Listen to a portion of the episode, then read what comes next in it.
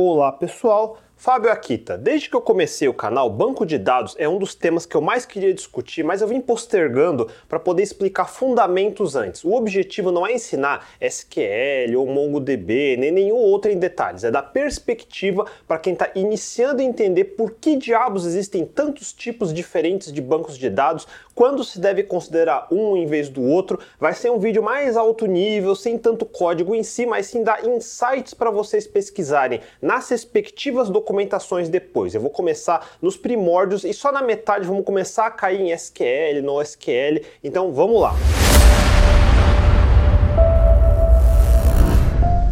Infelizmente, se você estava esperando um vídeo sobre modelagem, modelo de entidade relacional, ORMs, design patterns e coisas assim, ainda não é esse vídeo. O objetivo é falar mais do que acontece por baixo dos panos, as tecnologias que formam um banco de dados. Eu acho que modelagem só é efetiva se você sabe como a plataforma por baixo realmente funciona. Senão a modelagem vira só superstição e você só acha que sua modelagem é boa sem realmente saber o que ela causa por baixo. Tudo que você não sabe como realmente realmente funciona vira superstição. Eu sempre falo que uma das vantagens que eu tive foi conseguir testemunhar as versões 1.0 de quase tudo que surgiu nos últimos 40 anos. Se você pegar um banco de dados moderno, como um DynamoDB da AWS ou um Postgres, eles têm dezenas de funcionalidades que não são imediatamente óbvios para que, que foram criados. Sem saber isso, você acaba tentando usar nos lugares errados, ou acha que são ruins, ou acha que você que é burro e não consegue usar. Pense por um segundo, o que é um banco de dados? À primeira vista, poderíamos dizer que é um programa que facilita e gerencia o armazenamento de dados estruturados.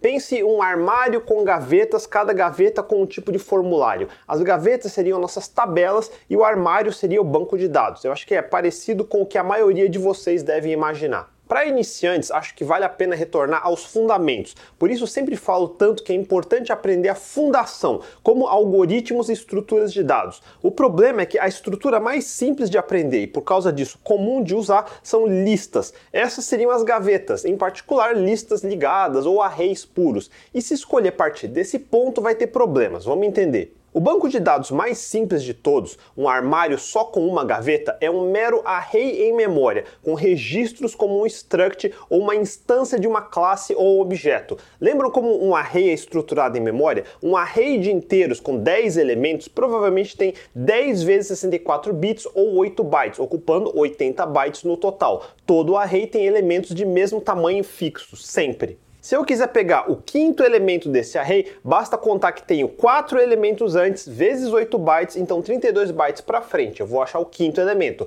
Se eu souber qual posição do array eu quero encontrar, independe se está no começo ou no fim, o tempo de acesso é o mesmo, tempo constante. O array pode ter 10 elementos ou 10 mil elementos, leva mais ou menos o mesmo tempo para acessar qualquer posição. Quando todos os meus dados cabem na memória RAM, toda a operação é simples. Mesmo se eu não souber a posição, na pior das hipóteses eu faço força bruta via um loop do primeiro até o último elemento até encontrar. E isso seria de longe o jeito mais tosco de se procurar alguma coisa numa lista. Mas para conjuntos de dados pequenos, quase ninguém nota a diferença. Mas deixa eu repetir, procurar dados numa lista com grande loop e if dentro é o jeito mais absurdamente horrendo e inaceitável. E eu vou repetir de novo para ficar claro. Se você está fazendo um loop para procurar itens numa lista, você você é insano. Isso porque todo programador, especialmente iniciantes, sempre lidam com poucos dados. É muito difícil entender complexidade de algoritmos e diferença nos tempos de processamento se só tem 100, mil elementos. Só quando começar a lidar com centenas de milhares, milhões de elementos que vai começar a fazer diferença. Eu já vou chegar nisso. Enfim, imagine que lá no começo da computação todo mundo lida com poucos dados comparado com hoje. Por isso, as primeiras soluções são simples. Um array com elementos de tamanho fixo é a forma mais fácil de pensar. E quando acaba a memória, digamos uma lista de produtos ou lista de clientes no e-commerce, obviamente não cabe tudo em RAM. Daí temos que pensar em gravar esses dados em disco. E a forma mais simples de fazer isso é o bom e velho arquivo append only, onde vamos adicionando novos elementos no fim do arquivo. É fácil. Pense num registro como uma struct de C ou uma classe de JavaScript ou Python, só que garantindo que todos os elementos têm um tamanho fixo. Eu determino uma struct com o primeiro campo sendo o nome completo, como as 100 letras, onde cada uma é representada por um código UTF-8 de 8 bits, 100 bytes no total. Depois temos um número de telefone com DDD de 3 caracteres, um prefixo de 3 números como era antigamente e um sufixo de 4 números mais parênteses e hífen, total de 13 letras ou 13 bytes temos um total de 100 bytes mais 13 ou 113 bytes. O primeiro registro vai ocupar o começo do arquivo, começando do endereço 0 e indo até o endereço 112 bytes. O segundo registro começa no byte 113, vai até 225 e assim por diante. Eu posso abrir o arquivo e até o final e gravar mais um registro. E assim fica fácil sair cadastrando novos registros. De curiosidade, eu queria aproveitar para mostrar a segunda linguagem em ambiente de programação que eu aprendi depois do Basic, quando eu era pré-adolescente, acho que era 1990 e tinha uns 13 ou 14 anos. Meu pai tinha pedido pro meu tio trazer um PC lá do Paraguai, era um PC AT286 com 1 MB de RAM, 10 ou 20 MB de HD, veio instalado com MS-DOS 3.0 e meu tio tinha deixado também o programa que ele usava para trabalhar, o DBase 3 Plus, ainda da antiga empresa Ashton Tate. E era só isso que tinha instalado, não tinha internet naquela época, eu não tinha livro nem nada. Por acaso, um outro primo meu estava estudando isso e me emprestou uma apostila do curso que estava fazendo. Foi meu primeiro PC, então só de ver ligado e ter um teclado que eu podia usar em vez de uma máquina mecânica de datilografia eu já achava incrível. Minha primeira ideia foi copiar a apostila do meu primo. Eu digitei tudo do zero, acho que no WordStar. Este é o WordStar. Ele tem um aspecto esquisito porque está configurado no modo de 50 linhas que o VGA permite em vez de 25 linhas de CGA. Essa versão é uma das últimas que saiu para DOS, eu acho que a 7.0. Daí tem ajudas que as versões iniciais não tinham, com o menu completo com todas as opções. Senão a única forma de usar era lembrar dos atalhos como Ctrl mais P e B para iniciar modo negrito, daí repetir com Ctrl P e B para voltar para o modo normal, Ctrl P e Y para itálico e assim por diante era tão moderno que tinha até um preview em modo gráfico para mostrar como ficaria na impressora. Essa época estávamos na transição do modo texto de DOS para o mundo gráfico de Windows 3. Muitos editores de texto atuais, como o próprio VS Code ou Obsidian da vida, têm modo de ficar focado que deixa o texto no centro e esconde toda a distração. São inspirados em editores antigos como esse WordStar. Esse é o editor que o George R. R. Martin diz que usa para escrever o Game of Thrones. Enfim, pequena tangente para mostrar como eu copiei a apostila de DBase. E mais para frente eu consegui comprar livros de verdade. Eu acho que nenhuma linguagem eu comprei tantos livros para aprender quanto DBase e seu sucessor, o Clipper. Olha só os que eu ainda guardei. E a razão de tanto livro é que antigamente não tinha Google nem Stack Overflow. Lembre-se, depois que surgiu a web eu já não precisei de tanto livro assim. Abrindo o DBase tem um REPL, um interpretador de comandos, que nem quando se digita Node ou Python e dá para começar a digitar comandos. Mas também tem um sistema de menus aqui para facilitar. Olha só, eu posso escolher a opção de criar um novo banco de dados. Digito o campo nome, tipo character, com 100 letras. Depois o campo telefone, tipo character também, com 13 letras. E vou aproveitar e adicionar um campo de empresa com 100 letras. E pronto. Daí quando eu salvo já me deixa começar a cadastrar. Vamos lá, eu quero me cadastrar aqui. Fábio Akita, telefone blá blá blá, empresa CodeMiner 42. Agora eu vou cadastrar Cici Wayne, o criador do DBase, que depois se tornaria vice-presidente da Ashton Tate. Finalmente, vamos cadastrar Brian Russell, que criou o compilador Clipper para Nantucket Corporation.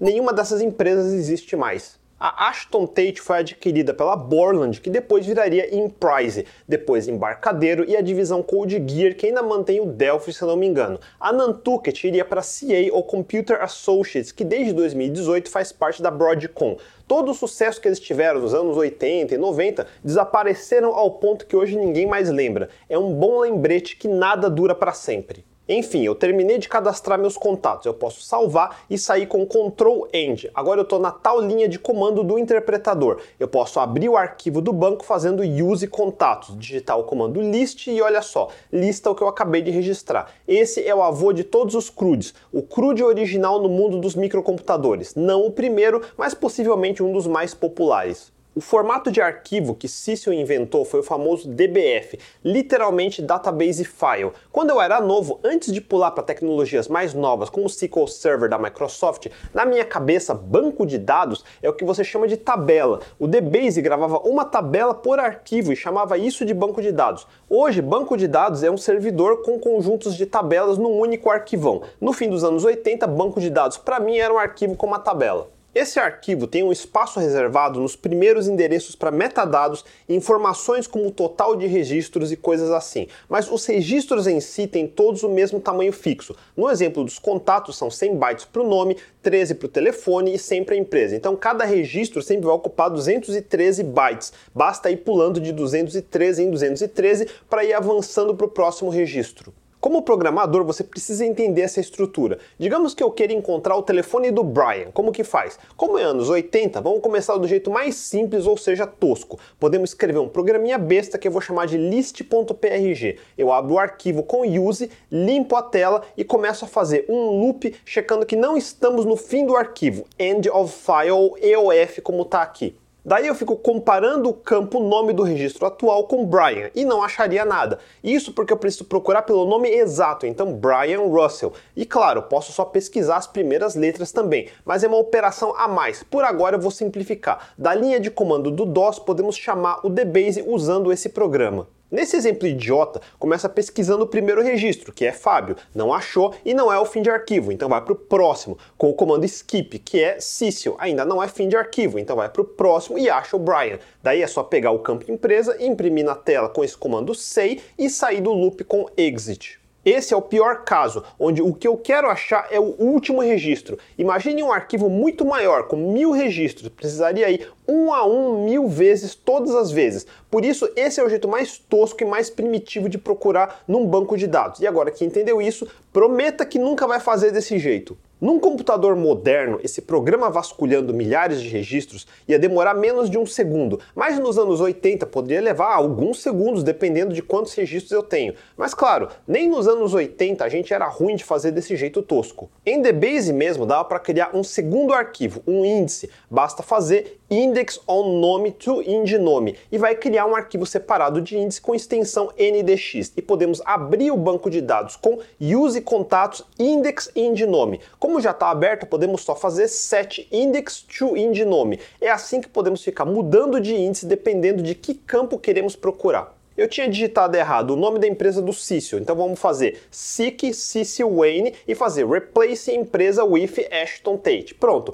é assim que procuramos e depois modificamos um registro. O comando seek vai usar o índice em vez de fazer o loop com comparação como eu fiz antes. Aliás, esse comando replace serve para mudar dados dos campos do registro atual. Com o seek podemos encontrar um registro, mas para criar um novo teremos que fazer append blank antes para apendar ou anexar um registro vazio no fim do arquivo e daí o replace gravaria os dados nesse registro novo. E esse é o básico. Esse tipo de índice eu já expliquei no episódio de árvores e também nos de armazenamento. É uma variante de uma B-tree. Lembra que eu falei que árvores são as estruturas mais importantes da computação? O arquivo DBF de banco de dados é mais ou menos como se fosse um array de structs em disco, mas um arquivo NDX de índice é uma estrutura de árvore B. Daí, em vez do tempo de procura ser linear em força bruta com loop 1 a 1, com o índice passa a ser logarítmico, que é uma ordem de grandeza mais rápido e eficiente eficiente. Ou seja, no meu programa de procura tosca via loop e comparação, se cada comparação e skip levasse, digamos,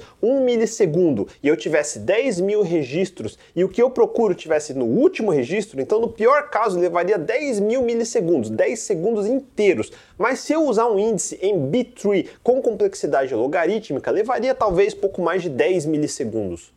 Mesmo se eu dobrasse a quantidade de registros, o tempo de pesquisa não iria aumentar muito mais que isso, dado a natureza logarítmica. Dependendo do que eu estou fazendo, o ganho de performance poderia ser 100 vezes ou mais usando o índice correto. E por isso falamos tanto no mundo de bancos para sempre garantir que tem um índice correto preparado.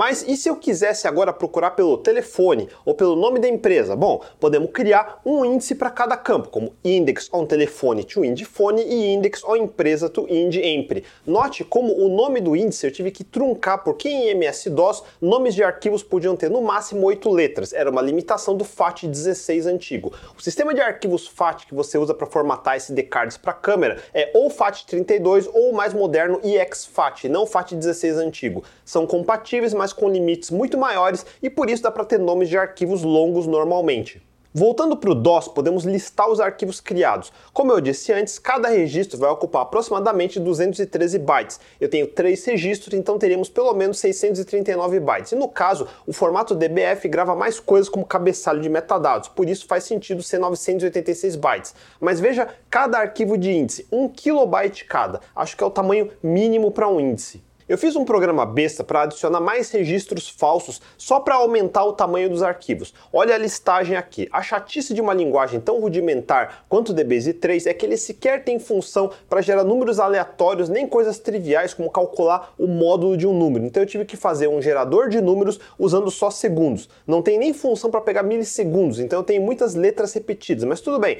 Olha só como eu tive que fazer para calcular o módulo na mão. Daí eu vou pegando letras da tabela ASCII e concatenando. É super rudimentar alimentar. Gerando 40 novos registros e reindexando, vamos ver o tamanho dos arquivos. O banco de dados, a tabela de contatos em si, com 43 registros agora, ficou com quase 10 kilobytes, pouco mais de 240 bytes por registro em média. Já os índices, o de nome ficou com quase 8 kilobytes e telefone, que é um campo menor, ficou com pouco mais de 2 kilobytes. Empresa é o mesmo tamanho de nome, então ficou com uns 8 kilobytes também. Pense por um segundo, os arquivos de índice estão ocupando quase o dobro do espaço da tabela em si. Muita gente pode não entender isso, mas índices ocupam espaço e não é pouco espaço. Mais importante que isso, num banco moderno, digamos que a operação de inserção na tabela de um novo registro leve um milissegundo, mas agora digamos que temos esses três índices e atualizar cada um dos índices leve mais um milissegundo cada. Agora é um total de 4 milissegundos para inserir um novo registro e atualizar os índices. O tempo de inserção ficaria quatro vezes maior.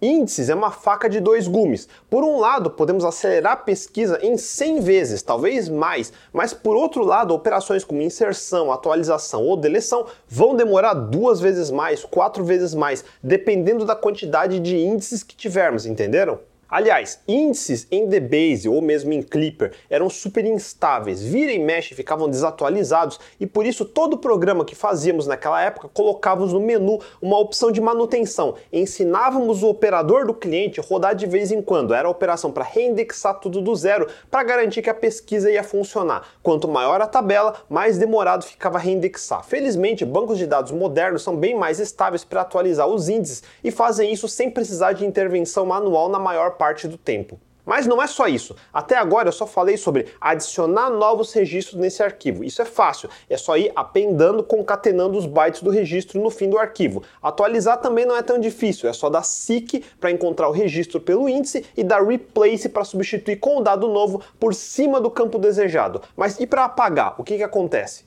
Pensa um array em memória, é uma sequência contínua. Se você quiser deletar um elemento no meio, não tem outro jeito, precisa criar um novo array e copiar todos os elementos de novo para não ficar buraco no meio. Por isso que em memória usamos outras estruturas como listas ligadas. Daí é só mudar o ponteiro do elemento anterior para apontar para o elemento seguinte. Mas listas ligadas são super ineficientes comparados com arrays. São mais difíceis de navegar porque não tem endereços contínuos. Então não tem como só calcular o offset e ir direto para o elemento no fim. Tem que ir navegando ponteiro a ponteiro. É muito lento. Um arquivo DBF é parecido com um array, não tem como apagar um registro no meio. O que acontece é que cada registro tem um bit separado só para dizer se é válido ou não. Quando manda apagar, ele só grava esse bit de 0 para 1. Daí quando tentar dar seek ou navegar para frente com skip, ele vai ignorar se esse bit estiver marcado como apagado. Isso torna a operação simples com um trade-off. O espaço no disco vai continuar sendo ocupado, o arquivo não diminui de tamanho. Por isso que, além de reindexação, que é regerar os arquivos de índice, na tal opção de manutenção também tinha outro comando, pack. O que o pack vai fazer é a mesma coisa que com um array. Ele vai gerar um novo arquivo DBF do zero e copiar todos os registros não apagados para lá e no final apagar o arquivo antigo. Esse é o único jeito de recuperar espaço do disco, mas para isso precisa ter quase o tamanho do arquivo original de espaço livre sobrando para fazer a operação. E isso existe até hoje em bancos de dados modernos. Quem já mexeu com SQLite 3 ou Postgres deve ter esbarrado no comando vacuum. Tem até a opção de auto vacuum para ele fazer isso sozinho, sem termos que enviar o comando manualmente. Mas em essência é a mesma ideia do comando packdbase, recuperar espaço em disco e defragmentar os dados no disco para ficar mais eficiente ocupando menos espaço. Falando em SQLite 3, ele seria o sucessor espiritual do DBase e Clipper. É provavelmente o banco de dados relacional mais usado no mundo. Ele está em todo lugar. Se você tem dispositivos smart, com Android da vida, os aplicativos rodando dentro certamente usam SQLite 3. Roteador da sua casa, sua Smart TV, seu Alexa, seu smartwatch, tudo tem SQLite 3. Qualquer aplicativo que precise armazenar qualquer tipo de dados normalmente usa SQLite 3. A razão disso é por ser extremamente pequeno, altamente eficiente, flexível e portável. O código-fonte dele é em C, super limpo, que pode ser facilmente portado para rodar em qualquer sistema operacional, seja Linux, seja Mac, e para qualquer arquitetura, seja x86 no seu PC, seja ARM na sua Smart TV ou console de videogame. Cabe tudo num único arquivo de C com poucos page downs e oferece uma linguagem compatível com SQL. É muito bem feito, um dos melhores e mais úteis projetos de código aberto de todos os tempos, e se você é estudante de C, vale a pena explorar o código fonte. Não é tão difícil assim de entender. Isso me leva ao episódio onde eu mostrei o que seria uma introdução de como fazer uma linguagem similar a SQL e eu usei justamente um trecho da gramática de SQL do SQLite 3. Só que por baixo eu fiz ele acessar uma estrutura em memória de JavaScript. Poderia ser um arquivo DBF, como de DBase e Clipper que eu acabei de mostrar. A diferença é que em vez de comandos como append, replace, use, skip que eu mostrei até agora, poderíamos oferecer uma versão com select, insert ou update. O formato DBF é usado até hoje em muitos lugares. Um pandas de Python tem capacidade de carregar e manipular DBF. A linguagem R para cálculo numérico também consegue entender DBF. Linguagens como JavaScript, Java, C Sharp, todos têm bibliotecas que conseguem carregar DBF. É um formato legado que ainda é usado por ser super simples e por ter sistemas legados em indústrias antigas. E obviamente, ninguém deveria iniciar um novo sistema dependente desse formato. Para isso existem coisas mais modernas, como o próprio SQLite 3. SQLite 3, como DBase ou Clipper, não depende de ter um servidor de rede para servir os dados e nem clientes complicados. Ele abre o arquivo e você manipula diretamente, por isso é tão pequeno e eficiente. Existem opções para oferecer SQLite 3 em rede, mas o foco dele sempre foi rodar localmente. Eu acho que exige menos de 1 MB de RAM para rodar, talvez faixa de meio megabyte, o que é ridiculamente pequeno. Muitos programas de Clipper dos anos 90 precisavam mais que isso. DBase, Clipper, Fox Pro é o que chamamos da família de linguagens Xbase, que suportam o formato DBF. Existe uma versão mais moderna de Clipper de código aberto que é o Harbor, e seu fork, o X-Harbor. Eu não sei se alguém usa, mas serviria para portar antigos programas Xbase para rodar em plataformas mais modernas, além de adicionar funcionalidades modernas como orientação a objetos e capacidade de se conectar em bancos SQL modernos. E de novo, eu não recomendo começar nenhum novo projeto neles. Qualquer Python Python da vida, conectando num SQLite 3 ou Postgres vai ser melhor. Tecnologias dos anos 80 eram limitados pelos poucos recursos que a gente tinha. Os processadores eram super lentos comparados com hoje. Estamos falando de milhares de vezes mais lento. Os programas precisavam ser super eficientes, porque qualquer operação fora do lugar roubava recursos escassos, seja de CPU, seja de RAM. Eles precisavam rodar em menos de 640 KB de RAM, em 15 MHz ou menos. Qualquer processador porcaria de hoje em dia tem dois ou mais núcleos, cada um com pelo menos um GHz. Olha a diferença.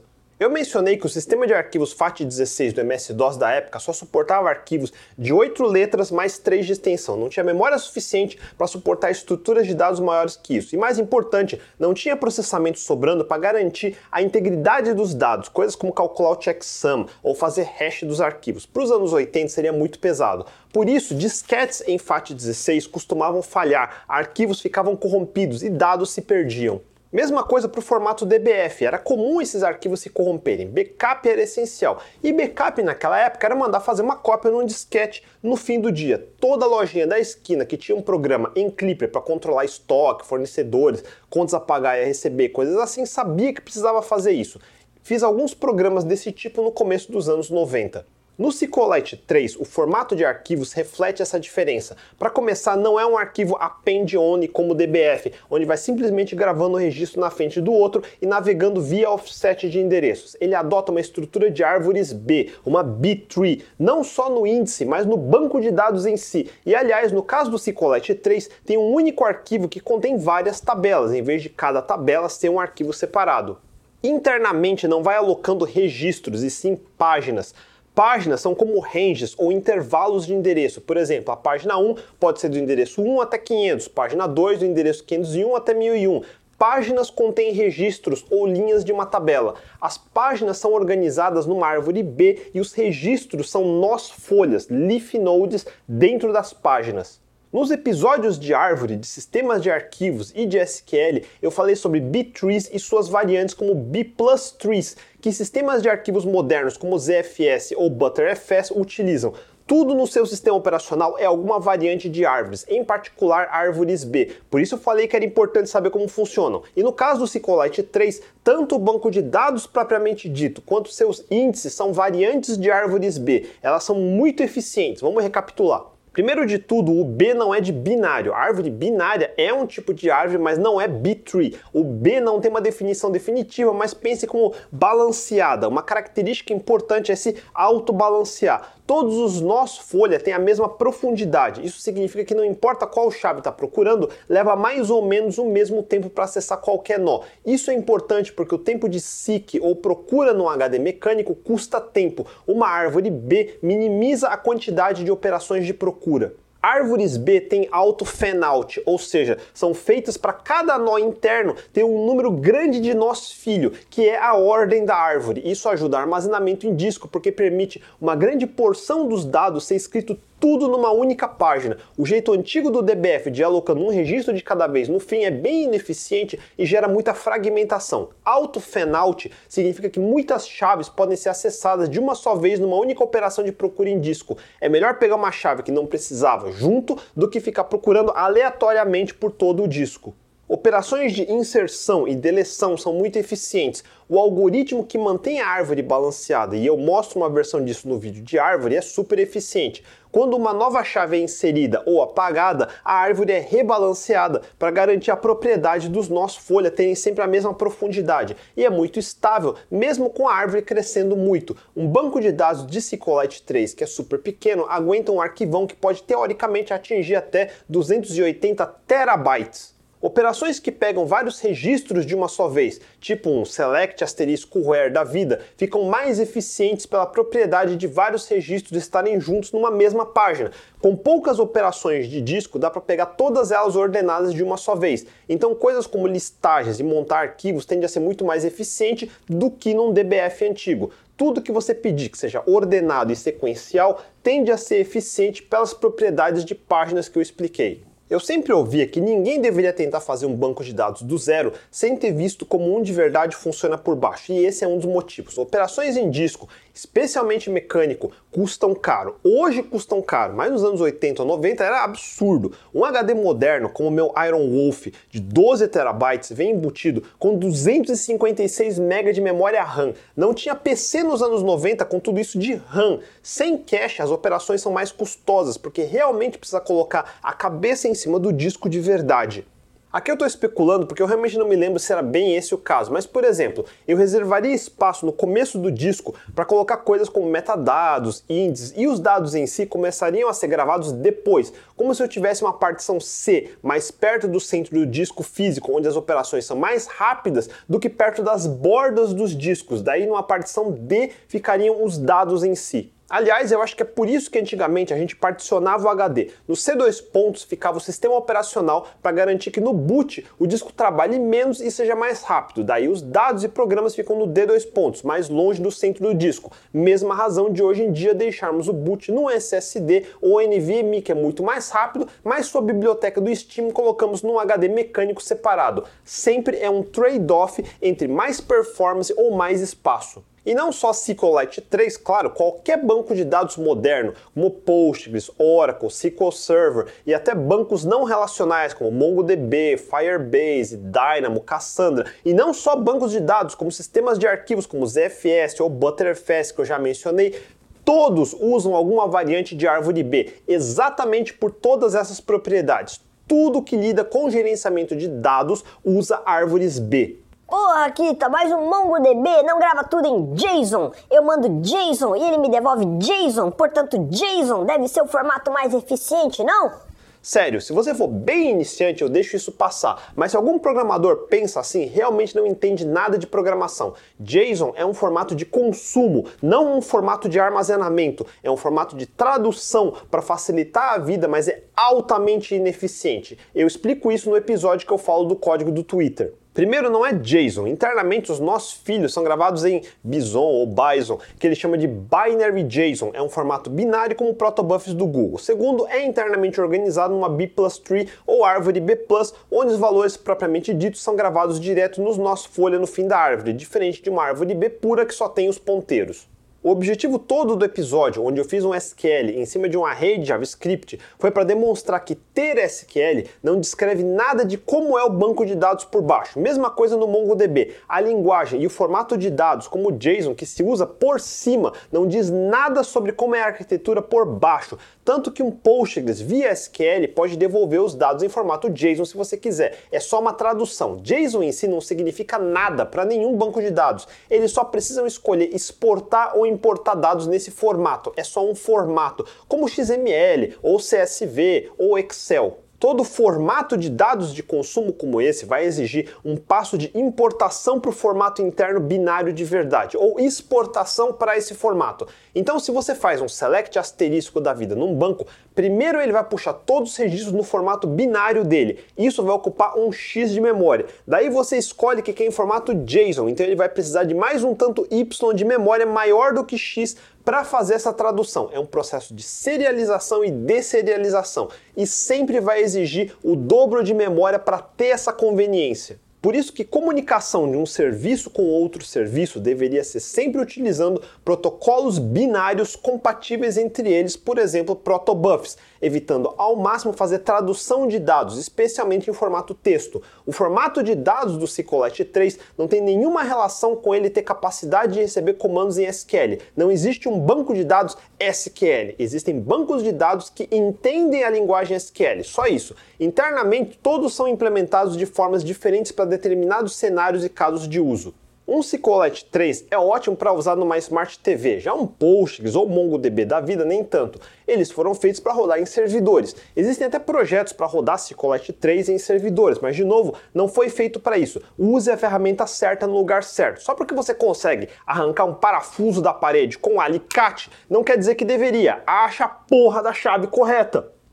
Internamente, todo banco de dados vai ter um formato de arquivos de armazenamento como um DBF ou mais corretamente como o formato de um SQLite 3 e formato de arquivos de índice. Todos vão ser alguma variante de árvore B ou árvore B+. Além disso, temos coisas modernas. No caso do SQLite 3 vai ter um outro arquivo com o nome terminando em wall, de write ahead log. Isso é outra coisa que sistemas de arquivos como FAT não tinham, mas todo sistema moderno como NTFS ou XT4 tem um journal. Para economizar recursos, aquele comando replace que eu mostrei lá no começo com dbase escreve por cima do registro antigo no arquivo dbf diretamente. Isso é péssimo, porque digamos que estamos fazendo uma atualização em massa em todos os registros do arquivo, colocando o prefixo 9 em todo o telefone que é de São Paulo lá em 2012. Agora digamos que no meio dessa atualização acabou a luz e o computador rebuta. Fudeu. Isso era comum antigamente, significava que muito provavelmente o arquivo ficou num estado corrompido e eu perdi algum dado. Hoje em dia não se faz mais isso, existem diversas estratégias, mas o SQLite 3 escolheu um log de escrita para frente, ou write ahead log. Ele primeiro escreve as modificações nesse arquivo separado de log, depois que termina troca um pelo outro. Bem simplificado, é como se eu tivesse um arquivo chamado contatos, daí eu tenho uma cópia dele chamada contatos wall e as atualizações eu faço nesse segundo arquivo. Se tudo correu bem até o fim, agora eu troco um arquivo pelo outro.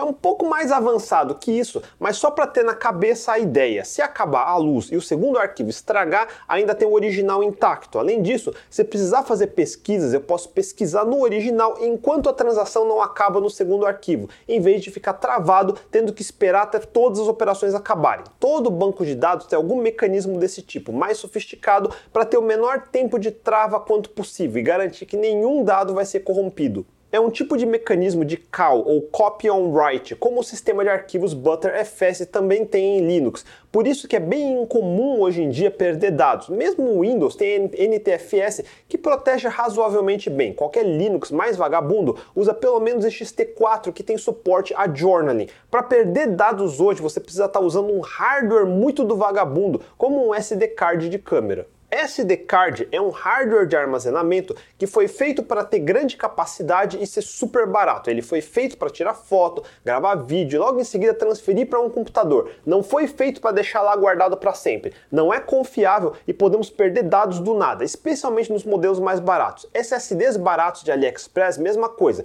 mas nesse caso porque são fraudes mesmo, fabricados para falhar. Cuidado com isso. Outra característica que bancos relacionais trouxeram foi esse conceito de transação IACID, de atomicidade nas operações. Ou todas acabam com sucesso ou nenhum acaba. E de consistência, por exemplo, regras de unicidade, chaves estrangeiras e tudo mais. Os dados precisam sempre seguir essas regras sem exceção. Isolamento, ou seja, se tem um conjunto de transações que rodam em paralelo, o resultado tem que ser o mesmo se eles tivessem rodado sequencialmente. O banco não pode ficar num estado inconsistente. E durabilidade, que se a transação diz que gravou o dado, podemos acreditar que realmente está fisicamente no disco. Caso um erro aconteça, como a famosa falta de luz, o banco precisa voltar para o último estado consistente conhecido. Nunca pode continuar operando no estado inconsistente. Cada banco implementa isso de formas diferentes, mas no geral significa que podemos confiar nos dados num banco de dados relacional, sejam MySQL ou Postgres ou SQL Server. No geral, eles implementam bem essas características.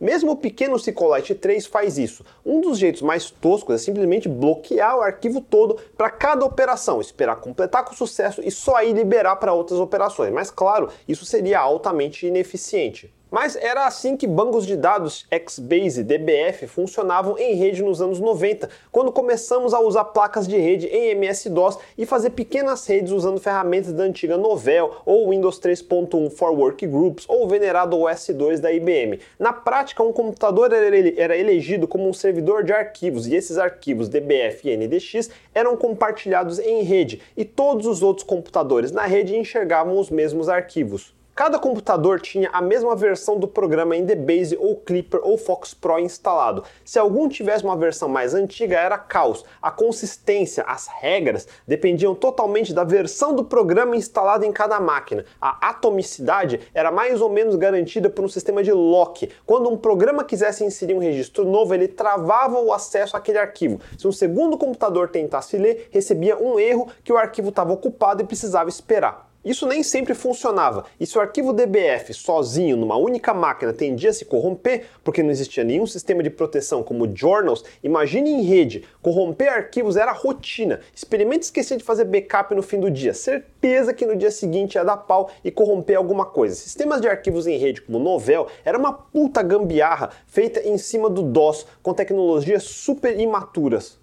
Hoje usamos protocolos de internet como TCP e IP, mas naquela época usávamos protocolos mais rudimentares como IPX, SPX e NetBIOS da Microsoft, verdadeiras porcarias. E mesmo a tecnologia de redes em si, hoje usamos Ethernet de 1 gigabit para cima. Antigamente eram cabos coaxiais, que nem de TV a cabo, que male male faziam 10 megabits, perdiam pacotes, corrompiam dados e assim vai.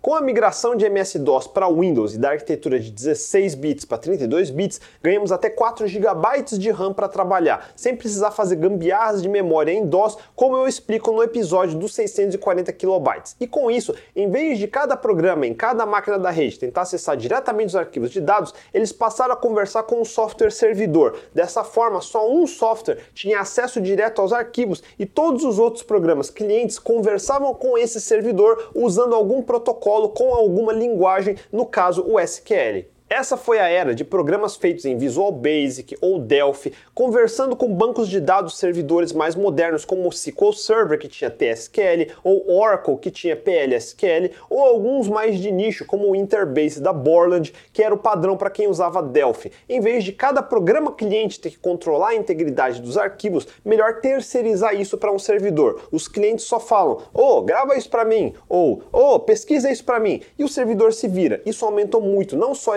escalabilidade, mas também a estabilidade. Se um cliente manda uma operação não suportada, o servidor pode só recusar em vez de tentar executar e corromper arquivos. SQLite 3 oficialmente não tem um servidor, mas tem gente tentando fazer um sei lá por quê. Tem um projeto chamado Valentina DB que faz isso. Eu não vejo nenhuma vantagem. Se você quer um banco de dados SQL, formato cliente-servidor, use um de verdade que é maduro, como MySQL ou Postgres. Use SQLite 3 para programas que precisam de dados localmente, como seu roteador de internet, relógio que eu já dei de exemplo. Quando temos o formato de um servidor, temos algumas vantagens e algumas desvantagens. A primeira é que a velocidade vai depender da qualidade da rede. Tudo que roda localmente sempre é mais rápido. Em rede, você precisa pegar o resultado, quebrar em pacotes, rotear esses pacotes ir recebendo, processando um buffer e só aí vai ter os dados. Podemos escolher ir recebendo e já processando os dados localmente, ou podemos escolher esperar receber a resposta toda e só depois fazer alguma coisa. É a diferença de receber tudo de uma vez ou usar técnicas de streaming. E aí depende da sua pesquisa. Se for tosca e mal feita e mandar tipo um select asterisco para uma tabela de 10 GB sem usar streaming, boa sorte, vai ocupar toda a memória da sua máquina e mais o swap em disco. Isso é o que iniciantes têm mais dificuldade de entender. Os dados que pedem precisam ir para algum lugar. Nada é de graça em computação. O trabalho principal de um programador é justamente administrar os recursos da máquina da maneira mais eficiente possível. Por exemplo, digamos que eu preciso montar um relatório em PDF de todas as vendas do mês. Vou fazer tipo um select asterisco from orders where created yet maior que date menos 30. Essa é uma pesquisa rudimentar que filtra todas as ordens criadas nos últimos 30 dias. Faz de conta que vai devolver umas 500 ordens. Digamos que cada uma dessas linhas consuma 500 bytes, só meio kilobyte. Se eu puxar tudo de uma vez do banco e colocar num array em memória, vai ocupar 250 megabytes. É bastante coisa. Daí abrimos uma biblioteca qualquer para montar PDF e converter essas linhas em um documento PDF em memória. Para simplificar o exemplo, digamos que cada linha no PDF também use 500 bytes. Significa que no fim da operação eu vou estar consumindo 500 megabytes na memória, meio gigabyte, metade com os dados que vieram do banco e metade com com PDF. E qual o jeito certo? Depende, talvez seja esse mesmo. Existem técnicas se quiser otimizar. Um dos jeitos é escolhendo uma biblioteca de PDF que suporte escrever direto para o disco em vez de acumular tudo em memória. Por exemplo, em Java tem a biblioteca PDF Box da Apache. Podemos ir salvando incrementalmente uma página de cada vez para o disco. Digamos que cada página tenha 20 ordens, então eu só vou precisar de aproximadamente 10 megabytes na memória por vez. Além disso, podemos ir recebendo uma linha de cada vez do banco e montar uma linha no PDF e descartar essa memória. Daí eu recebo a próxima linha e faço a mesma coisa sem acumular tudo. Em resumo, significa que de memória de trabalho eu precisaria no máximo ter uns 10 megabytes para montar uma página de PDF e mais meio megabyte por linha que eu recebo do servidor de banco de dados, um total de 10 MB e meio. Aí não importa se o relatório vai ter 100 ordens ou 1000 ordens, sempre eu vou usar o máximo de 10 MB e meio de cada vez, e não 500 megabytes para 500 ordens ou 1 GB se for mês de Natal e tiver 1000 ordens. Esse é o seu trabalho como programador, encontrar o teto máximo que realmente precisa e limitar o uso de recursos. Só assim é possível escalar. O jeito amador é ir usando cada vez mais memória à medida que os dados vão aumentando de volume. Sempre pense em jeitos de usar um teto fixo de memória e processamento independente de quantos dados vai processar. Quando falamos que é importante entender SQL direito, primeiro é para aprender a fazer queries ou pesquisas selects que devolvam a menor quantidade de dados quanto possível, porque cada dado extra que vier e não usar vai desperdiçar memória e processamento. Mas também precisamos entender algumas noções, como se vamos escrever ou atualizar dados. É melhor mandar os comandos todos de uma só vez do que mandar um de cada vez. Esperar um por um terminar e confirmar antes de mandar o próximo. Aquele exemplo que eu falei de adicionar o número 9 na frente de todo o número de telefone de São Paulo em 2012, digamos que tenha 100 mil usuários na minha tabela. O jeito mais tosco possível é fazer um programa que conecta no banco e primeiro faz um select asterisco e devolve todo mundo para o seu programa. De novo, se cada registro ocupa meio kilobyte, você deu asterisco, mandou voltar todos os campos da tabela. São 50 mil megabytes, 50 gigabytes de dados. Estão entendendo? Porque isso de puxar tudo para a memória é ruim é o jeito mais fácil de pensar primeiro, mas é o pior jeito. Digamos que você está num servidor parrudo na Amazon ou num PC igual o meu, com 64 GB, e depois de um bom tempo carregou a tabela inteira em memória. Agora você faz um loop nessa tabela e manda dar um update no servidor para cada registro. Um update é uma transação separada, 100 mil vezes. São 100 mil updates, 100 mil alterações individuais de índices, 100 mil commits, 100 mil esperas de retorno ok do servidor. Lá se vão mais algumas horas esperando. E qual é o jeito certo? Se não ficou óbvio, não precisa dar select de nada. É só fazer um único comando de update, algo como update set telefone igual 9 mais telefone, where city igual São Paulo, and blá blá. Um único comando que vai mexer em todos os milhares de registros, tudo de uma só vez, com uma única conexão de rede, um único commit, uma única espera. Não precisa puxar todo mundo para a memória, depois fazer update um a um separado. Entenda esse conceito. A melhor operação traz zero dados do servidor e opera tudo lá. Do jeito tosco, o programa cliente, digamos sua aplicação web ou mobile, mandou individualmente um comando de update para cada usuário, esperou a resposta e mandou o próximo 100 mil vezes. Do jeito certo, seu programa só se conectou uma vez e só mandou um comando e afetou os mesmos 100 mil registros. E a diferença de tempo aqui vai ser na ordem de centenas ou milhares de vezes mais rápido e usando ordens de grandeza menos recursos de memória e processamento. Isso é entender SQL. Programadores iniciantes aprendendo hoje não tem desculpa. O pessoal das antigas que fazia DBase eu até consigo entender, porque naquele formato rudimentar de DBF não tinha outra forma. Tinha que iniciar um loop do while, fazer uma condição com if e aí fazer replace no registro atual, dar skip para pular para o próximo, pedir 100 mil vezes. Não tinha um servidor que fazia isso sozinho para gente. Mas pelo menos naquela época estava tudo rodando localmente na mesma máquina, modificando diretamente o arquivo. É o que o servidor de SQL vai ter que fazer no lado dele, mas um cliente de banco de dados não tem que fazer loop nenhum se comunicando com o servidor registro a registro quase nunca. Se você tem um loop para processar dados vindos do servidor de banco de dados, provavelmente está errado. No mínimo é um red flag que precisa ser revisto. Pelo menos lembre disso como regra. Se tem um loop, pode estar errado. Pense de novo. Outra coisa que o formato antigo não permitia fazer você tem que aprender como fazer no SQL são constraints, as tais regras de consistência. Por exemplo, um campo que nunca pode ter valor vazio, ou um campo que é uma chave estrangeira, que é um campo numa tabela com ID primário de outro registro em outra tabela. Chaves estrangeiras garantem que você está escrevendo IDs que realmente existem. E no formato DBF não existia isso. Você, como programador, precisava garantir essas regras manualmente no código, com um monte de ifs para lá e para cá. Em SQL, se tem um monte de ifs, provavelmente deveriam ser constraints.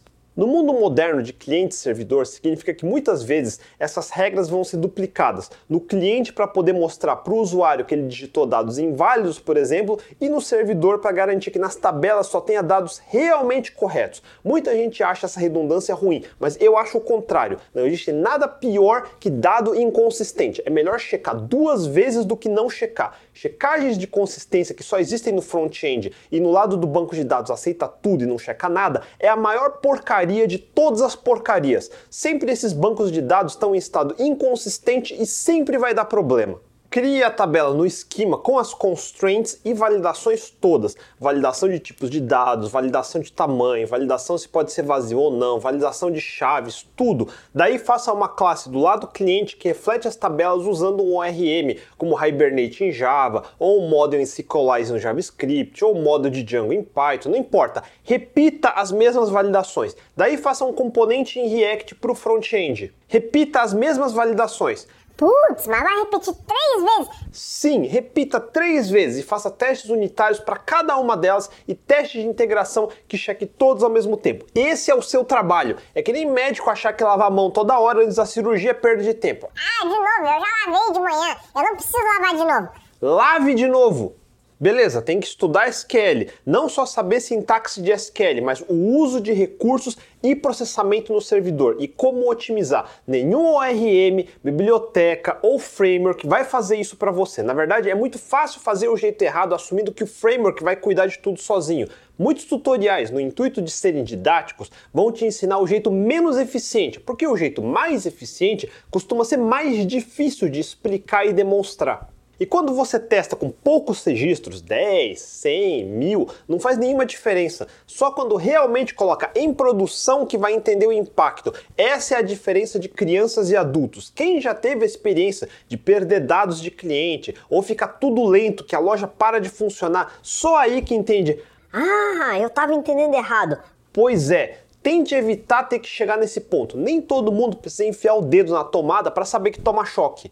Num sistema grande de verdade, numa equipe com vários desenvolvedores, é difícil de checar se todo o código foi bem feito ou não. E mesmo sendo experiente, na pressão, alguém deixa passar um código que vai usar a memória sem precisar, ou que vai deixar tudo lento porque botou um loop no lugar que não deveria. Por isso que todo sistema web em produção precisa ser monitorado. Existem diversas ferramentas de monitoramento, seja usando os antigos Nagios, ou os Abix, ou serviços mais modernos como Splunk, Datadog, App AppOptics, AppDynamics, Dynatrace, Sentry.io, Instana, Azure Monitor e vários outros. Não tem desculpa de não usar pelo menos um. Honestamente, eu não sei dizer qual é o melhor hoje em dia, mas na dúvida, eu sempre usei e continuo recomendando no mínimo instalar o New Relic RPM. Alguns deles são passivos, como os antigos Nagios ou Logtail, porque medem coisas fora da aplicação, como o uso de CPU, memória, análise dos arquivos de log, mas os melhores exigem que você instale uma biblioteca que age como um agente dentro da aplicação. Como tem acesso à memória da aplicação, dá para fazer análises muito melhores. Sem entrar em detalhes, podemos avaliar logo depois de um deployment em produção e ver se o uso de memória aumentou e fica constante, por exemplo, ou se continua lentamente subindo até uma hora crashear, ou podemos monitorar quando uma campanha de marketing entra no ar e vem um volume maior de tráfego, o aumento do uso de recursos está proporcional. Mais importante, podemos avaliar quais partes do código costumam consumir mais recursos. Com isso, podemos focar em melhorias bem mais precisas só nas partes que realmente precisa, em vez de ficar no achismo de mexer no código todo sem saber quais reais impactos está causando. Depois que uma aplicação entra em produção, Toda a manutenção deve ser feita ao redor de métricas, sempre medir o antes e o depois. Se o objetivo for consumir menos infraestrutura, sempre atacar os principais ofensores segundo as métricas. Se você não consegue medir, certamente não consegue consertar. No lado de banco de dados, nenhum consegue crescer infinitamente. Como eu disse, por causa geral de empresas pequenas ou médias, leva muito tempo para começar a entrar no território de big data, dezenas ou centenas de terabytes de dados. Um banco de dados relacional tradicional costuma ter os seguintes problemas de escalabilidade. Primeiro, as tabelas simplesmente estão grandes demais. E quando eu digo grandes, eu quero dizer centenas de gigabytes ou terabytes. Por mais que você tenha índices, lembra que eu mostrei no caso do DBF e seus índices NDX? O arquivo de índice vai crescendo também. Quanto mais dados for inserindo, maior vai ficando seus índices também. Vai chegar uma hora que pesquisar índices tão pesados vai ser lento. A primeira estratégia para lidar com esse problema se chama arquivamento. O certo é ter ou um segundo servidor de banco de dados usado só para pesquisas e relatórios, mas fora do acesso para usuários. Digamos que você tenha um e-commerce. Se tiver sucesso e vender muito, sua tabela de ordens vai ter milhões de vendas. Mas pensa, para que serve guardar dados de ordens antigas? Ordens de usuários que cancelaram contas ou que não entram faz muito tempo. Mova para um segundo banco de dados. Assim você tem um banco de dados com dados que realmente seus usuários precisam, mas sem os dados que ninguém nunca acessa. Digamos que sua empresa é uma multinacional com dezenas de filiais, dezenas de milhares de funcionários e seu sistema controla tudo de RH, folha de pagamento, benefícios, FES, documentação e tudo mais. Para que tem dados de funcionários de 5 anos atrás? Arquive, mova para um segundo banco de dados ou mova para um backup frio mesmo, como fita, ou para um AWS Glacier da vida, que é tipo um S3 mais barato. Em qualquer empresa média ou grande com sistemas de controle internos, vai ter tabelas com dados antigos que não precisam estar tá lá. É uma prática que de tempos em tempos todo ano, talvez todo semestre, se faça essa manutenção de limpeza, arquivar, mover dados mortos para outro lugar que se acessa menos. Não é apagar, é mover. Nunca é uma boa ideia apagar nada. Nunca se sabe quando vai precisar, especialmente sua área jurídica. Mantenha dados no mínimo em backup por no mínimo 5 anos por causa da lei. A grande maioria das pequenas empresas peca em sequer ter um backup que funciona. Quanto mais se preocupar com arquivamento. De novo, não é para pequenos isso. Pequenos têm que se preocupar com o básico, ter um backup para começar. Mas aí começamos a entrar no território de unicórnios, Uber, Netflix, iFood, Mercado Livre e várias tech startups que geram toneladas de dados. Digamos que é um iFood da vida. Não só vai ter informações básicas como cadastro de usuário e tabela de pedidos simples, mas vai ter dados como quem foi o motoqueiro que fez cada entrega, que rotas usou, que contatos foram realizados durante o percurso, o usuário abriu o chat, o que, que ele falou. É uma granularidade e volume muito maior de dados. Cada pequeno pedido gera megabytes de dados dados para depois serem usados para inteligência, métricas de como melhorar a experiência e tudo mais. Empresas assim geram gigabytes de dados por dia. O problema não é só o volume de dados, mas a velocidade em que são gerados. Aqui é o território de data warehouses, data lakes e coisas assim. Em nenhuma dessas empresas vai ter um único servidor de banco de dados, contudo, sempre vai ter múltiplos bancos de dados e certamente de vários tipos diferentes para cada caso de uso diferente. Simplificando bastante, do lado do usuário que usa o app, faz pedidos, acompanha a entrega e tudo mais, cada um desses usuários vai gerar dezenas de requisições para os servidores de um iFood ou Uber da vida. As pesquisas sendo feitas precisam ser rápidas, estamos falando de centenas de milhares de usuários acessando a plataforma ao mesmo tempo. Por mais parrudo que seja um servidor, nenhum aguentaria. Precisa distribuir essa carga em múltiplos servidores. Quando se instala múltiplos servidores de aplicação, eles não podem todos acessar um único servidor de banco de dados. Isso iria gerar uma fila enorme e muita espera, muita latência entre requisições. O problema de bancos de dados relacionais como Postgres ou SQL Server é que foram feitos originalmente para funcionar num único servidor parrudo. A gente escalava o serviço melhorando o hardware da máquina, colocando mais RAM ou colocando uma CPU melhor. Eles não foram pensados para funcionar em múltiplos servidores. Hoje em dia fazemos um meio do caminho. O maior volume de operações costuma ser pesquisa, como pesquisa de cardápio. Enquanto faz isso, não está gravando nada, só pesquisando. Todos os serviços de banco de dados SaaS modernos conseguem criar servidores réplica, cópia da original automaticamente. Assim, os servidores de aplicação web conseguem fazer a pesquisa em qualquer uma das réplicas, evitando que se crie um gargalo só em um. Mais do que isso, hoje em dia um servidor de aplicação vai primeiro fazer a pesquisa no servidor de cache, como um main cache ou Redis. Se usar um AWS, temos Amazon Elastic Cache, que é basicamente main cache ou Redis como serviço. A aplicação primeiro checa se tem o cardápio do restaurante no cache. Se não tiver, aí pesquisa via SQL no banco de dados, grava no cache e serve de volta para o usuário. Muito da carga de pesquisa cai em cima de alguma solução de cache. É impossível criar serviços grandes como um iFood ou Mercado Livre sem ter um volume grande de cache. Temos dois problemas com isso. O primeiro é que, apesar de ser razoavelmente simples de criar servidores de réplica, é difícil de ter múltiplos servidores que aguentem escritas. Operações como insert, update ou delete acontecem num único servidor principal. Todas as outras réplicas costumam ser read-only, somente de leitura. Existe um pequeno delay, uma pequena latência entre a escrita completar no servidor principal e as réplicas serem atualizadas, mas isso costuma valer a pena. Todo e-commerce da vida tem essa arquitetura de servidor de banco de dados mestre principal para escritas, várias réplicas somente de leitura e muito cache aliado a uma estratégia de jobs assíncronos, como a Apache Kafka da vida. Estratégias que eu já expliquei no episódio do ingresso.com, do Twitch e do Twitter, então depois revejam. Mas mesmo assim, ainda tem casos especiais. Digamos que temos um serviço de analytics, como um Google Analytics, capturando cada visualização, cada clique, toda a operação que usuários estão fazendo em diversos apps, diversos sites, para gerar monitoramento em tempo real, relatórios periódicos com informações de cada usuário. Ou imagine que fazemos o software que captura informações vindas de Apple Watch ou Galaxy Watch, informações de batimentos cardíacos que cada usuário te manda uma vez a cada dois minutos. Apple e Samsung têm milhões de usuários. Consegue imaginar esse volume de dados? Ou imagine uma corretora de criptomoedas como uma Binance, com milhares de transações acontecendo a cada minuto, milhares de pessoas comprando e vendendo sem parar. Ou imagine um servidor de games como Call of Duty ou Fortnite, onde se captura informações de cada ação de cada jogador, cada movimento, cada tiro, cada pontuação, jogadores do mundo inteiro.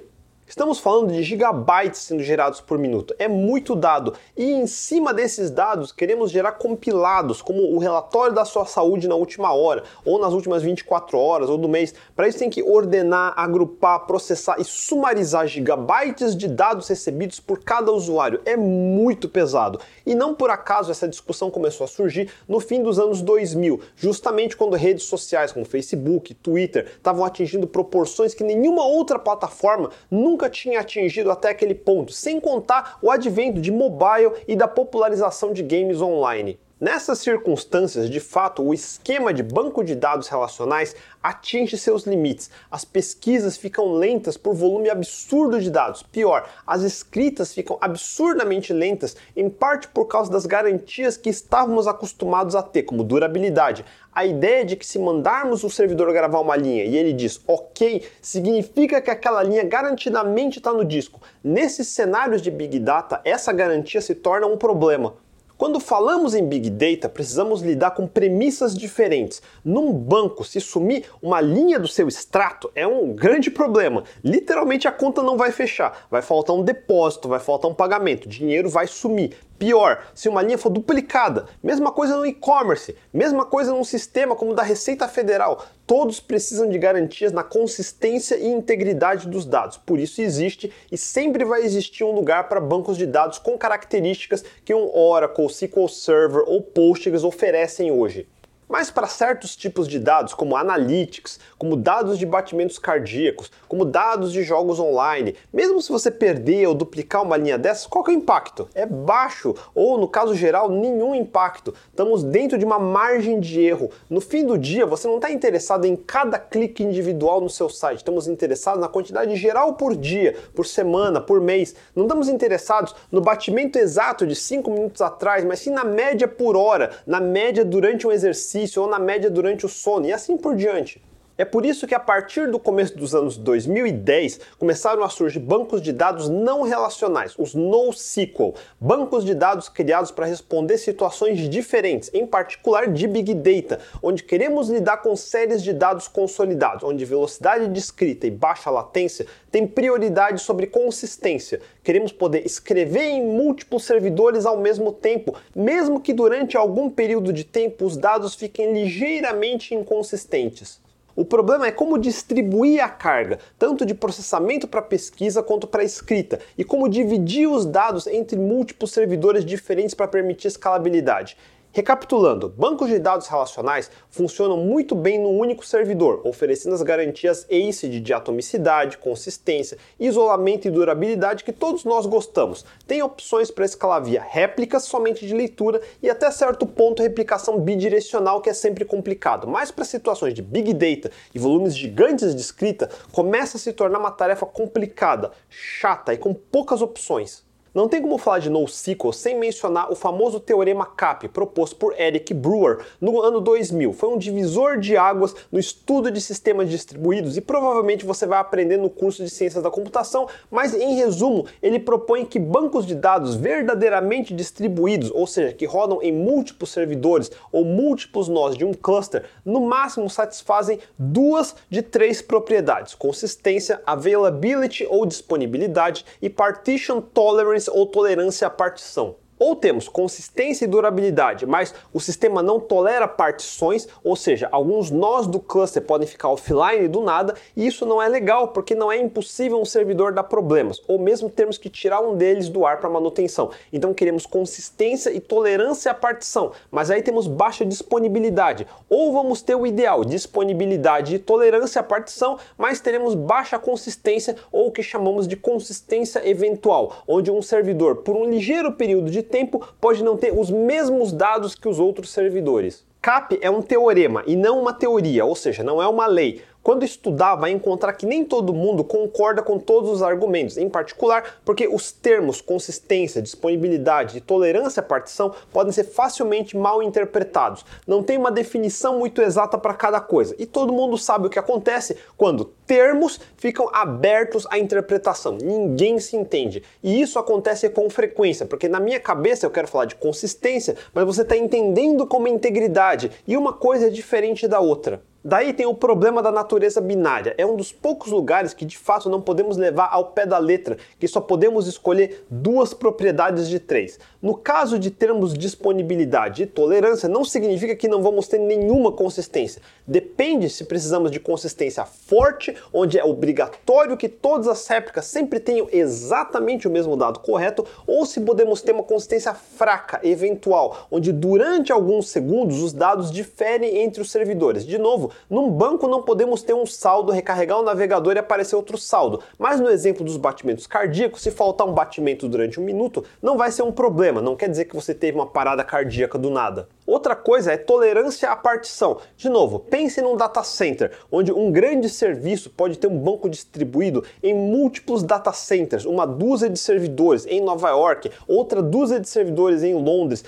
todos sincronizados, mas aí temos uma pane na internet entre eles. Um link submarino deu pane, caiu a fibra ótica. É raro acontecer, mas acontece. E o sistema tem que saber o que fazer quando acontecer, ou seja, ser tolerante a essa partição da rede.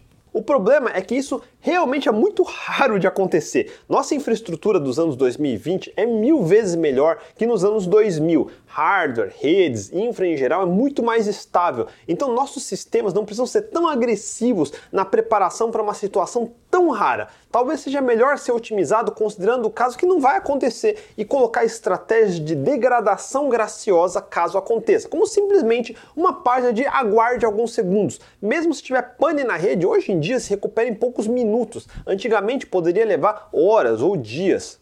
Essas são algumas das considerações ao se discutir o teorema CAP. Na prática, vamos lidar com alguma estratégia de sharding e alguma estratégia de replicação de dados. Replicação é como acontece com o banco de dados relacional, onde podemos adicionar nós na rede e eles vão receber uma cópia dos dados. Daí cada servidor vai ficar idêntico ao outro, fornecendo redundância e possibilitando dividir a carga dos usuários para mais servidores. No caso de banco de dados relacional, por causa da característica de consistência forte, ficamos limitados na quantidade de servidores que podemos ter para escrita. Num NoSQL com consistência eventual, qualquer dos nós pode ser usado para escrita, mas vai levar um tempo para replicar os dados para os outros servidores. A consistência vai existir, mas vai ser eventual, ou seja, eventualmente vai estar tá tudo consistente.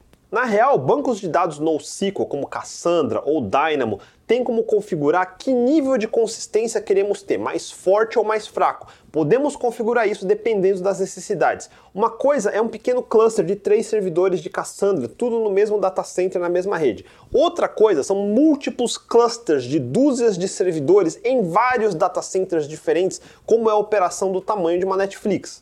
Bancos como Cassandra ou Dynamo foram feitos mais para situações onde precisamos funcionar em múltiplos data centers, dividido em regiões geográficas diferentes, um no Japão, outro na Europa, outro na América, e todos os servidores de todos os clusters sincronizando entre si. Não é uma situação que vamos encontrar todo dia. Para a maioria das empresas médias, em vez de lidar com uma infraestrutura dessas do zero, o mais prático seria usar um DynamoDB da AWS. Como tudo da AWS, eles gerenciam a maior parte dessa complexidade e podemos só usar. Claro que por causa disso, o custo por transação é bem mais caro, mas esse é o trade-off que precisa ser estudado. Ou vamos ter que investir em contratar pessoal especializado em infraestrutura para ficar 24 por 7 lidando com hardware bare metal num data center. Ambos Cassandra e Dynamo oferecem capacidades de particionamento e replicação. MongoDB também tem isso, mas ele chama de sharding e replica sets. O que buscamos é a capacidade de conseguir particionar os dados em múltiplos servidores de forma balanceada e de ter replicação entre alguns desses servidores para ter redundância. Se um deles tiver uma pane e cair, tem outra cópia idêntica para continuar servindo os mesmos dados. É muito complexo para tentar detalhar em um vídeo, mas eu queria que vocês pelo menos soubessem que isso existe para depois saber onde procurar. Para agora, é interessante conhecer um último conceito, IDs. Voltando para o exemplo lá do começo, a tabela de contatos feita em DBF com DBase, lembra que eu falei que, mesmo se eu fizer um índice de nome, precisaria procurar pelo nome completo para achar? Hoje em dia, em qualquer banco de dados, todos oferecem alguma forma de pesquisar parcialmente ou palavras que soam parecido. É um que um Elasticsearch, Solr ou os recursos de Full Text Search de um Postgres e outros bancos de dados oferecem. É um índice diferente para para esse tipo de pesquisa em particular. Eu expliquei isso no episódio do Twitter, depois vejam. Antigamente, nos anos 80, não tínhamos o poder de processamento para fazer coisas desse tipo. Em vez de tentar lembrar se Brian Russell tem dois S ou dois L, em muitos casos era mais fácil lembrar o código dele, o ID. Por isso, toda tabela a gente se acostuma a colocar esse código. Assim como todo pedido de compra tem um código, assim como todo indivíduo nesse país é um CPF, toda linha numa tabela é um código numérico que usamos como uma chave primária ou, no caso de bancos relacionais, usamos para fazer uma linha em uma tabela, referenciar uma linha em outra tabela e chamamos esses IDs de chaves estrangeiras porque ela é estrangeira à tabela.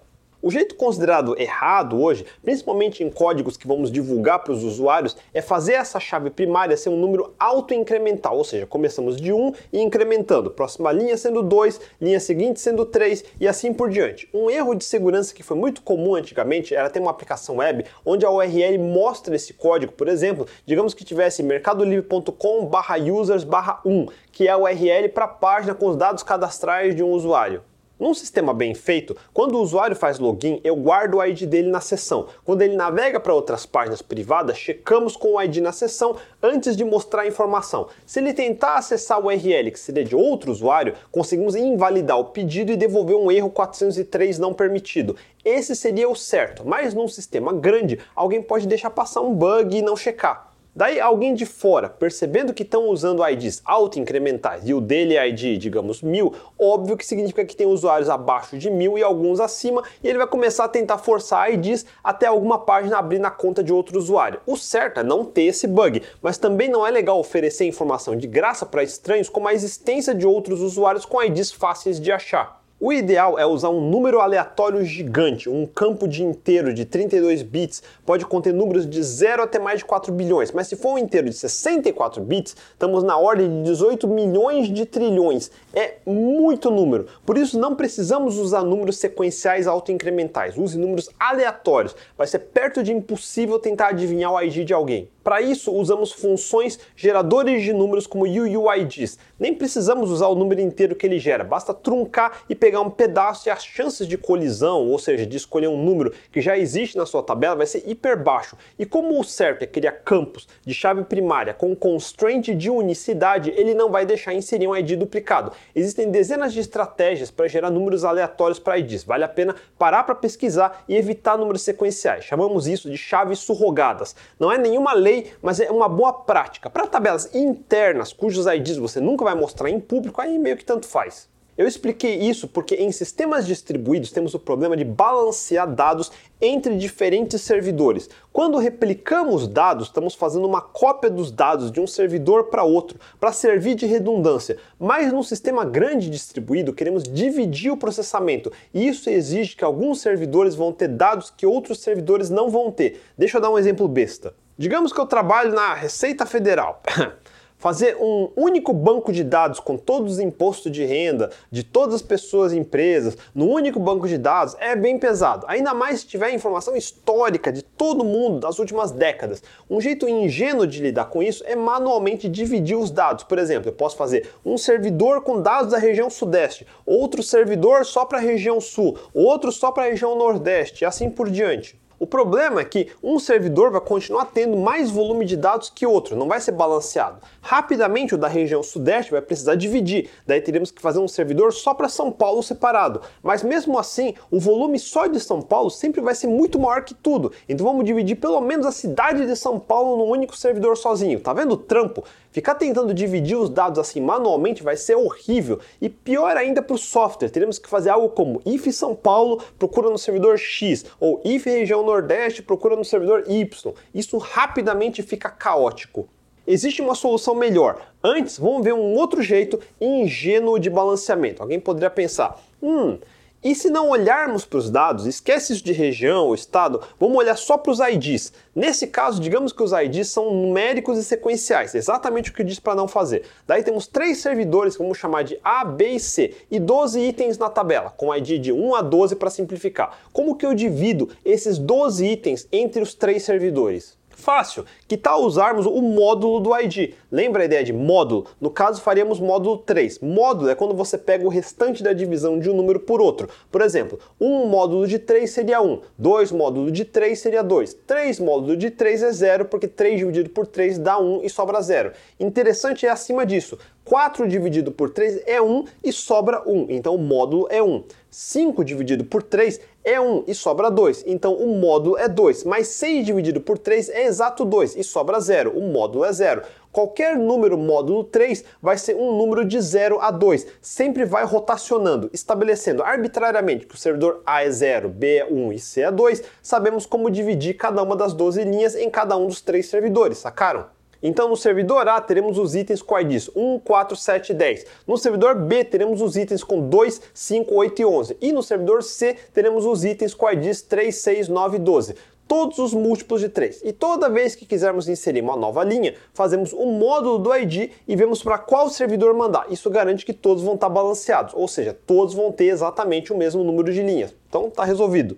Mas é a Receita Federal, eles crescem infinitamente. Muito em breve, só três servidores não vai dar conta, precisamos adicionar um novo servidor. Agora fudeu, a conta passa de módulo 3 para módulo 4, ou seja, precisamos rebalancear todos os dados em todos os servidores. Na nova configuração, cada ID vai ficar num servidor diferente do que estava antes. Essa estratégia funciona para balancear se nunca mexermos na quantidade de servidores, mas não escala se precisamos adicionar novos, porque precisa mover todos os dados de lugar para rebalancear. E por isso foi inventado o algoritmo de Consistent Hashing em computação distribuída. É um esquema de organização de IDs que permite adicionar ou remover servidores sem precisar mover todos os dados de lugar toda vez. Ele consegue isso organizando todos os IDs num anel, um círculo de hashes. Para entender hashes, eu recomendo que assistam o primeiro episódio de criptografia. Em resumo, bem resumido, hash é uma função que pega qualquer informação, por exemplo, um string, e devolve um número de tamanho fixo, mas é uma função não reversível, ou seja, a partir do número não tem como encontrar a string original, porque diversas strings podem chegar no mesmo número. A função só garante que se você passar a mesma string vai chegar no mesmo número. Dependendo da função, ela devolve um número até um determinado tamanho. Por exemplo, um SHA-512 vai devolver um número de até 512 bits. O número máximo de 512 bits é um absurdo, maior que a quantidade de átomos do universo visível. Obviamente é exagerado demais para um campo de ID. Um Cassandra usa uma outra função de hash não criptográfico, ou seja, que não deve ser usado para criptografia, mas é bom o suficiente para IDs, o Murmur Tree, que devolve hashes de 64 bits, onde o maior número é da ordem de de milhões de trilhões, que ainda é um número gigante, mas é mais gerenciável. Enfim, o principal é que no sistema de consistent hashing consideramos um anel que vai de 0 até esse número máximo de 64 bits. Daí fazemos o hash dos IDs dos servidores. Digamos que temos quatro servidores, eles se distribuem pelo anel. O lance de uma função de hash é que ela tende a ter uma distribuição uniforme, o oposto de sequencial. Podemos gerar o hash dos dados do registro com a combinação de diversos dados, como o endereço IP do usuário mais o horário ou qualquer coisa assim. Por exemplo, imagine um anel onde cada ponto desse anel começa em zero no topo e tem todos os números até 2 elevados a 64 no final do anel, encostado no zero para dar uma volta. Entenderam? Todos os IDs possíveis estão no anel. Daí aplicamos a função de hash para os nomes ou endereços IP de cada servidor. E aí eles caem arbitrariamente pelo anel. Só para o exemplo, o servidor A lá em cima, depois o B mais para a direita lá embaixo e o C mais para a esquerda embaixo. Vamos inserir alguns dados. Digamos que é o hash do nome do registro. O primeiro registro tem o nome de John e digamos que o hash gerado caia entre o nó A e o nó B. A regra é para ele escolher o servidor com o hash maior ou igual ao do ID olhando na direção de relógio da esquerda para a direita. Nesse caso vai ser o nó B. O próximo registro tem nome de Fred e o hash por acaso tem ponto aqui entre o B e o C, então ele cai no nó C. E o último registro com o nome de Susan cai aqui entre o C e o A, então vai para o A, sempre na direção de relógio. Beleza, e qual a vantagem disso? Bom, vamos voltar para o cenário onde queremos adicionar um novo servidor, o nó D, e o hash dele vai aqui entre o C e o A por acaso, mas ele cai depois da Susan. O que acontece é que todos os dados com IDs depois do C, que estavam caindo no nó A, agora precisam ser movidos para o nó D. É assim que ele rebalanceia. Mas prestem atenção, no exemplo de usar a função simples de módulo, precisaria mover todos os dados de todos os servidores quase. Aqui os dados dos servidores B e C não precisam ser mexidos, só os do A que precisam ser divididos. E os registros com ID maior que D e menores que A continuam no A.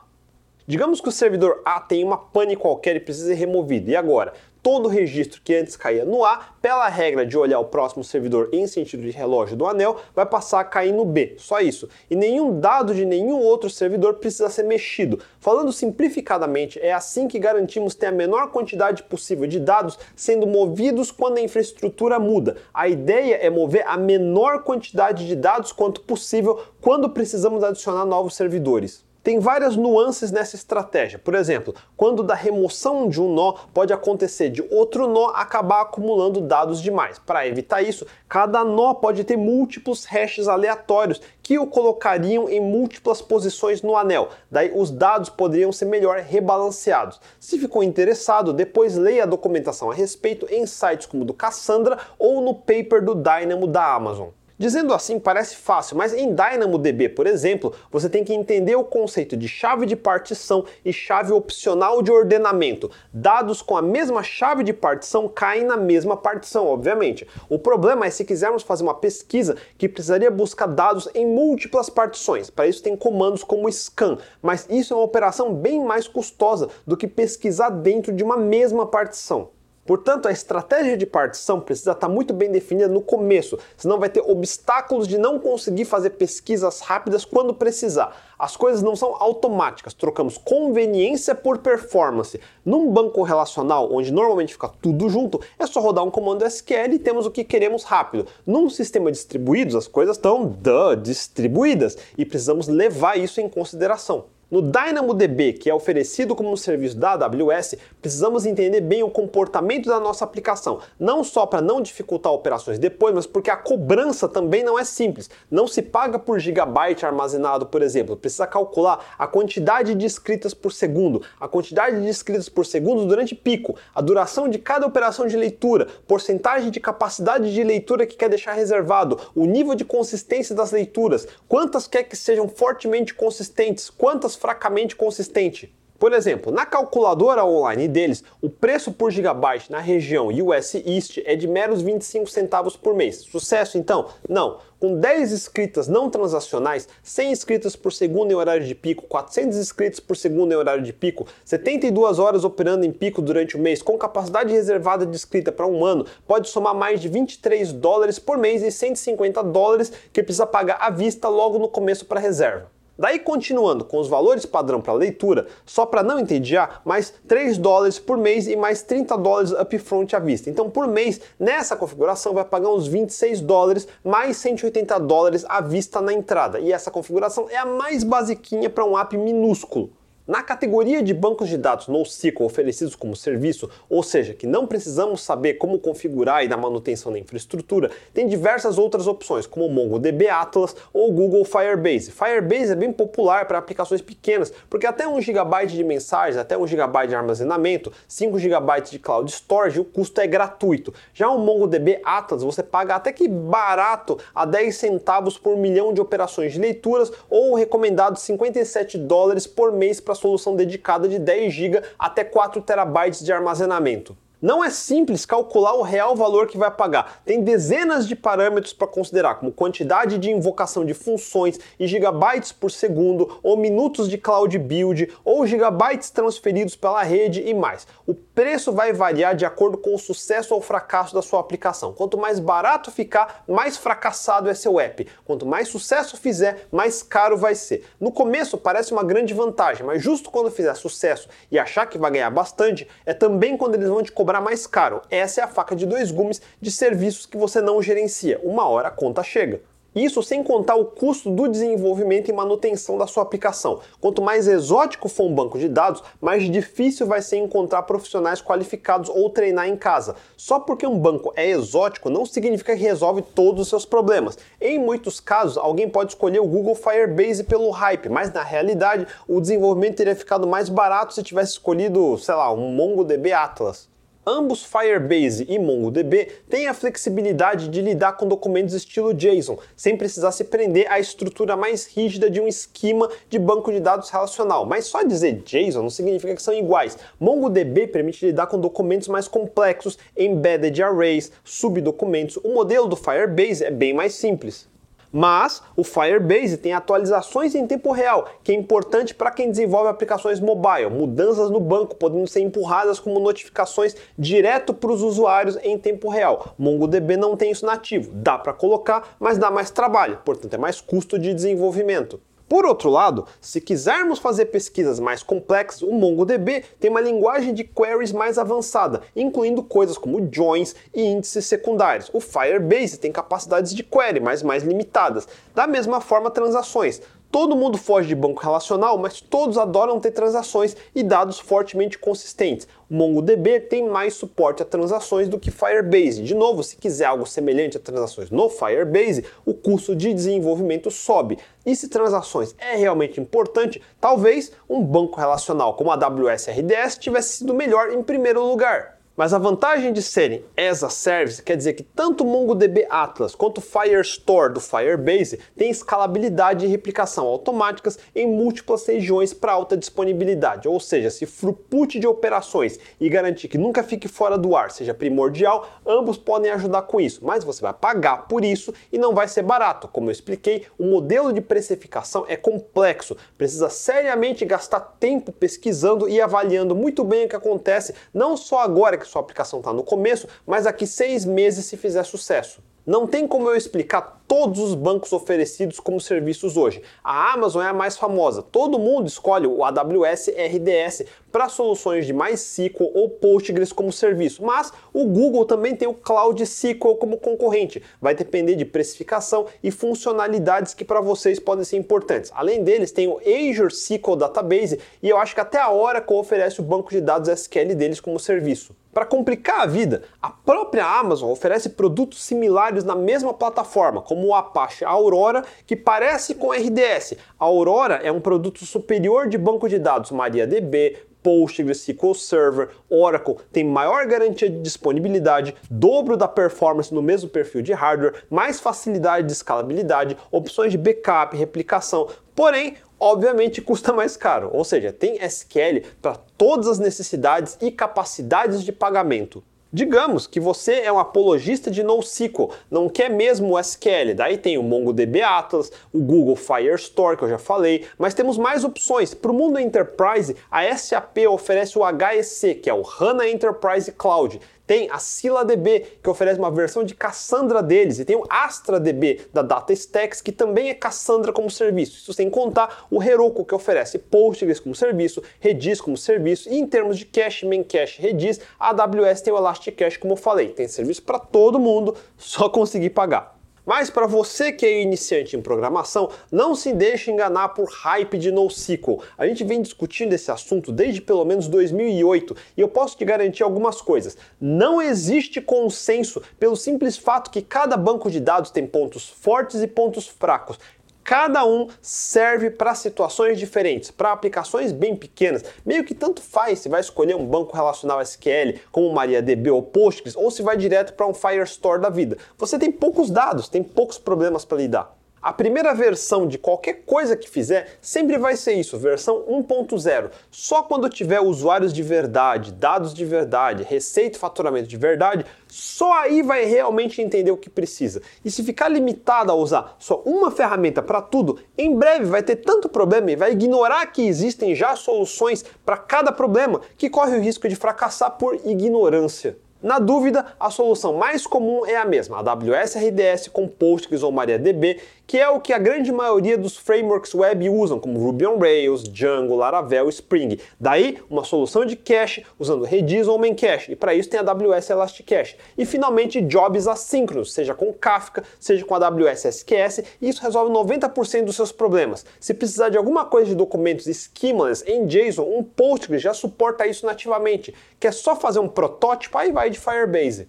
Se por acaso estiver na rara categoria de Big Data, significa que você não é uma microempresa ou um freelancer, já é uma empresa média. Aí é outra categoria, já vai olhar para Aurora, Data Stacks e soluções para Data Science como Apache Spark, Hadoop, muita coisa customizada. Vai ter que ter profissionais experientes de infraestrutura de DevOps. Essa categoria não é para amadores, por isso se for iniciante, não se preocupe com isso tão cedo. Você não é nem nunca vai ser o Netflix. No fim do dia, entender bancos de dados, sejam relacionais, sejam NoSQL, significa entender o problema que se quer resolver primeiro. Daí aplicar fundamentos de ciências da computação, árvores, estruturas de dados, redes, sistemas de arquivos, sistemas operacionais, fundamentos de criptografia. Ficar acompanhando discussões inúteis em fio de Twitter da bolha dev só vai te confundir. Nunca tem nada de útil e você vai ser mais um Maria vai com as outras. Se atenha a pesquisar a documentação oficial de cada coisa. A grande maioria dos programadores iniciantes hoje tem o mesmo problema de ignorar fundamentos, ignorar os problemas que se quer resolver e escolher baseado em likes. Influencer nenhum sabe o seu cenário particular. Óbvio que vai dar ruim. Se ficaram com dúvidas, mandem nos comentários abaixo. Se curtiram o vídeo, deixem o joinha, assinem o canal e não deixem de compartilhar o vídeo com seus amigos. A gente se vê,